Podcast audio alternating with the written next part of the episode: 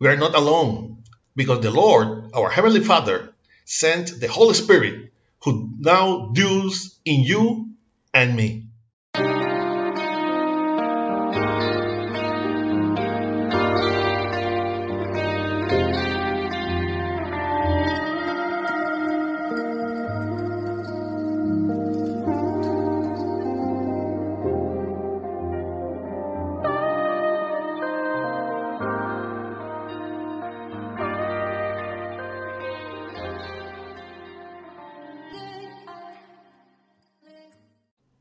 Good morning and God bless you all that see the YouTube channel or listen us in the podcast and other social networks. I'm your brother in Christ, Pedro Ayala, servant of God for His grace, and I belong to the Pentecostal Church Restoration Holiness and Love Chamber, Inc., who shepherd and directs our beloved pastor Maribel Nunez Molina.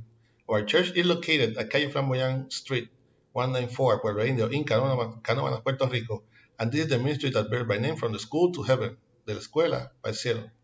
We will be using the Holy Bible app that you can get free of charge on both the Android platform and the App Store. The verse of the day is in John 14:26. John 14:26. This is the International Standard Version and reads like this: The powerful word of God is read in the name of the Father, the Son, and the Holy Spirit. Amen. But the Helper, the Holy Spirit, whom the Father will send in my name, will teach you all things and remind you of everything I have told you. Again, but the Helper, the Holy Spirit, whom the Father will send in my name, will teach you all things and remind you of everything that I have told you. Please God, continue blessing your already blessed word. The promise of the Holy Spirit.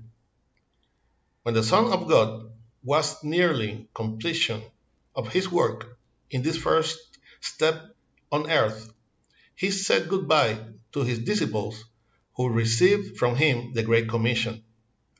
In this farewell process, the, the disciples possibly showed a number of feelings such as melancholy, sadness, insecurity, fear, loneliness, and anguish, among others. Despite this situation, this separation had to happen in order to God's for God's will be fulfilled for those disciples to apply what they learn by making new disciples, and the gospel will continue to be transmitted. However, Jehovah has everything under control. He ensured that there was a relay, that there's no loose ends, and that what his son had begun will not only be in hands of us, human beings, who have demonstrated over the time our ability to fail, but left us to the Comforter, the Holy Spirit, to redeem us, to remind us of the things that the Son of God has taught us to achieve salvation. Brother and sister, who listens me, it has never been God's purpose that we face our problems, that we face the, the temptations with the flesh or the enemy alone. Heavenly Father send the Holy Ghost, the Holy Spirit, to accompany us at all times because He dwells in you and me. Amen. I hope that this short exhortation will serve as a reflection and strength to your life in this morning that the Lord has made. For prayer mail to our email, ministerio de la escuela cielo at gmail.com. You can also get us on YouTube or listen us in the podcast and Facebook and TikTok. If you have not already did, subscribe to this channel where from Monday to Friday we will give what we have received by grace.